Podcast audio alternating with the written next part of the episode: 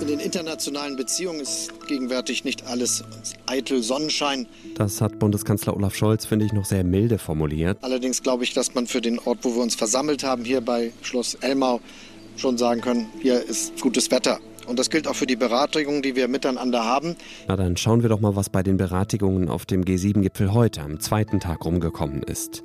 Erstmal blicken wir aber in die USA, wo der oberste Gerichtshof das grundsätzliche Recht auf einen Schwangerschaftsabbruch gekippt hat. Wie es jetzt weitergehen könnte, das versuchen wir in dieser Folge zu klären. Mein Name ist Moses Fendel. Herzlich willkommen zum Nachmittagsupdate von Was jetzt? Wir sind der Nachrichtenpodcast von Zeit Online. Heute ist Montag, der 27. Juni und der Redaktionsschluss für diesen Podcast ist 16 Uhr. Es ist, glaube ich, nicht übertrieben, von einer historischen Entscheidung zu sprechen. Der Supreme Court, der oberste Gerichtshof in den USA, hat am Freitag ein fast 50 Jahre altes Grundsatzurteil aufgehoben. Er hat das grundsätzliche Recht, eine Schwangerschaft bis zur 23. oder 24. Woche zu beenden, für ungültig erklärt. Das ist die Grenze, ab der ein menschlicher Fötus außerhalb des Mutterleibs als überlebensfähig gilt. Von nun an steht es den einzelnen Staaten frei, Schwangerschaftsabbrüche zu erlauben, sie einzuschränken oder komplett zu verbieten. Und genau das haben die ersten Staaten auch direkt nach der Entscheidung des Gerichts gemacht, zum Beispiel Missouri, Kentucky, South Dakota und Alabama. In ein paar Wochen werden Abtreibungen wahrscheinlich in rund der Hälfte aller US-Bundesstaaten entweder verboten oder nur noch stark eingeschränkt erlaubt sein. Was bedeutet, dass viele Frauen in Zukunft sehr weit fahren müssen, um einen Schwangerschaftsabbruch machen zu lassen, zum Beispiel ins benachbarte Mexiko oder in andere Bundesstaaten, die eine liberalere Gesetzgebung haben. Und so eine Reise kann sich natürlich nicht jede Frau leisten. Ich spreche darüber jetzt mit unserer USA-Korrespondentin Johanna Roth. Hi Johanna. Hi Moses. Unmittelbar nach der Entscheidung des Gerichts hat es ja erste Proteste, vor allem in größeren Städten, gegeben. Wie hast du die Stimmung im Land übers Wochenende erlebt? Ich habe die Stimmung ja vor allem auf der Straße erlebt und da überwog ganz klar die Wut. Also viele sind wahnsinnig wütend, empört, viele auch schockiert. Man hatte ja damit rechnen können, dass Roe gekippt werden würde. Aber wie und auf welche Art und Weise das dann geschah und dass es eben dann doch geschehen ist, das hat viele nochmal hart getroffen.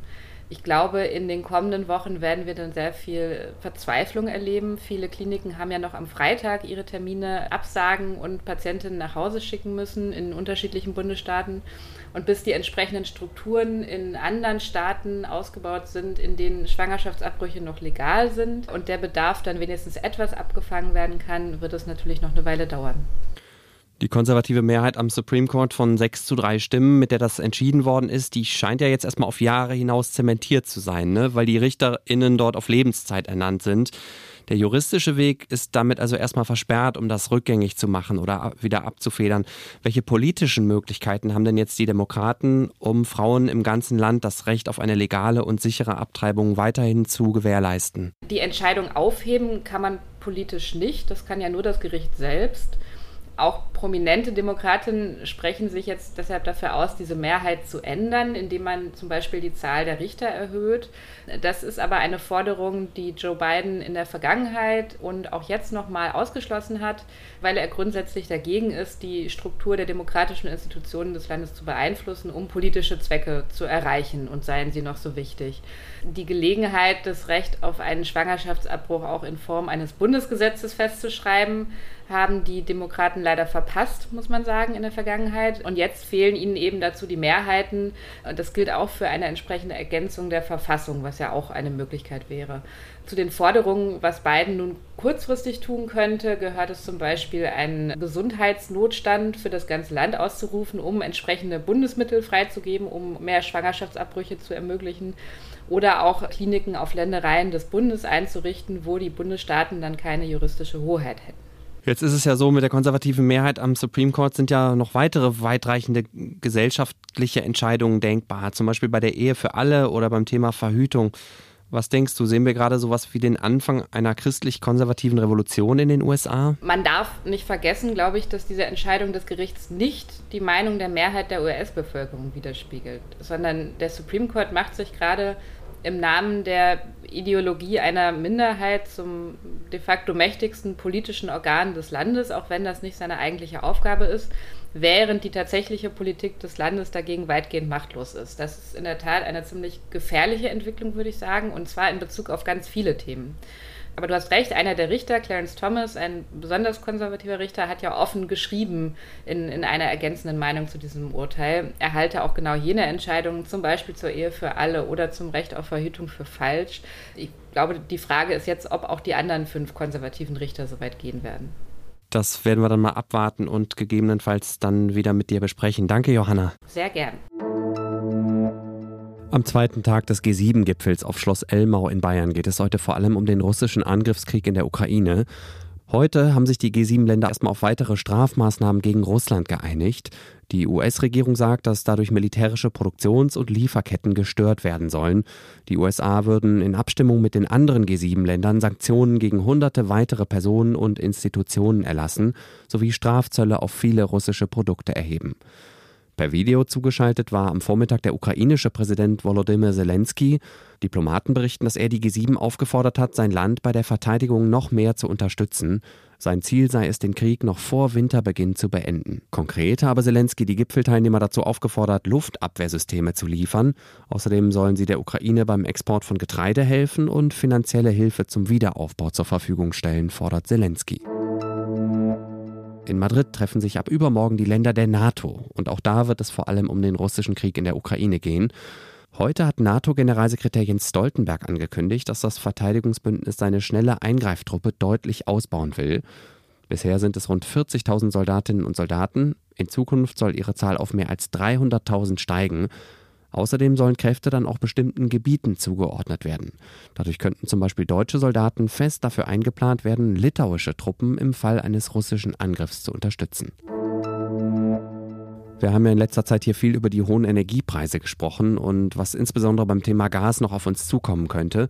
Heute will ich Ihnen ein nützliches Tool an die Hand geben, nämlich unseren neuen Gaspreisrechner, den Sie auf Zeit Online finden. Da können Sie anhand Ihrer Postleitzahl und Ihres ungefähren Verbrauchs ermitteln, mit welchen Kosten Sie ungefähr rechnen müssen, falls die Versorger die steigenden Preise bald eins zu eins an uns VerbraucherInnen weitergeben.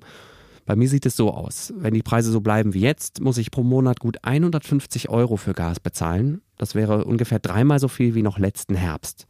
Das finde ich nicht schön und das ist noch harmlos formuliert. Richtig schlimm ist es aber für Menschen, die entweder weniger verdienen als ich oder mehr Kinder haben oder beides. Letztes Jahr sind in Deutschland so viele Menschen aus der katholischen Kirche ausgetreten wie noch nie. Die Deutsche Bischofskonferenz meldet, dass 2021 knapp 360.000 KatholikInnen der Kirche den Rücken gekehrt haben. Die meisten Austritte gab es im Erzbistum Köln, nämlich fast 41.000. Er sei zutiefst erschüttert, sagt der Vorsitzende der Deutschen Bischofskonferenz, Bischof Georg Betzing. Die Zahlen zeigten die tiefgreifende Krise, in der sich die katholische Kirche befinde. Ein Grund dafür, dass so viele Menschen die Kirche verlassen, ist, dass immer neue Fälle von sexualisierter Gewalt durch Priester an die Öffentlichkeit kommen und dass sich die katholische Kirche schwer tut, diese Verbrechen aufzuarbeiten. Was noch? Alle Infos dazu in den Show Notes. Ich verlinke ihn in den Show Notes. Den Link dazu gibt es wie gewohnt in den Show Notes. Und den gesamten Text, den verlinken wir Ihnen in den Show Notes. Kennen Sie das? Wenn Sie sich nicht trauen, eine Frage zu stellen, weil Sie Angst haben, dass alle anderen die Antwort schon kennen oder weil über ein Thema immer wie selbstverständlich geredet wird. Eine Hörerin hat uns am Wochenende geschrieben und gefragt, wo sie die Show Notes findet und ob sie dafür ein Zeitabo abschließen muss. Und ich dachte, das ist vielleicht ein guter Anlass, um etwas scheinbar Selbstverständliches einfach nochmal zu erklären, weil wir das auch immer wieder mal gefragt werden. Erstmal, was sind Show Notes? Eine kurze, übersichtliche Beschreibung einer Podcast-Folge mit weiterführenden Links oder Tipps oder Sachen, die man vielleicht im Podcast selber nicht mehr unterbringen konnte. Die Show Notes sind kostenlos. Sie brauchen also nicht extra ein Abo abzuschließen. Und jetzt, wie finden Sie die? Das hängt ein bisschen davon ab, wo und wie Sie uns hören.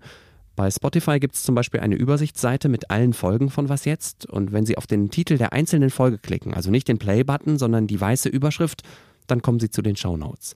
Fast genauso läuft es, wenn Sie ein iPhone oder ein iPad haben und die App Podcasts benutzen, um was jetzt zu hören. Ein dritter Weg führt im Browser über die Homepage von Zeit Online. Gehen Sie auf www.zeit.de slash serie slash was minus jetzt und Sie landen bei den Show Notes. Also streng genommen sind das dann nicht die Show Notes, aber da steht fast genau dasselbe drin wie in den Show Notes. Das war das Update von Was jetzt am Montagnachmittag. Vielen Dank, dass Sie dabei waren. Ich bin Moses Fendel und sage bis bald. Achso, den Link zum Gaspreisrechner finden Sie natürlich wie gewohnt in den Show Notes.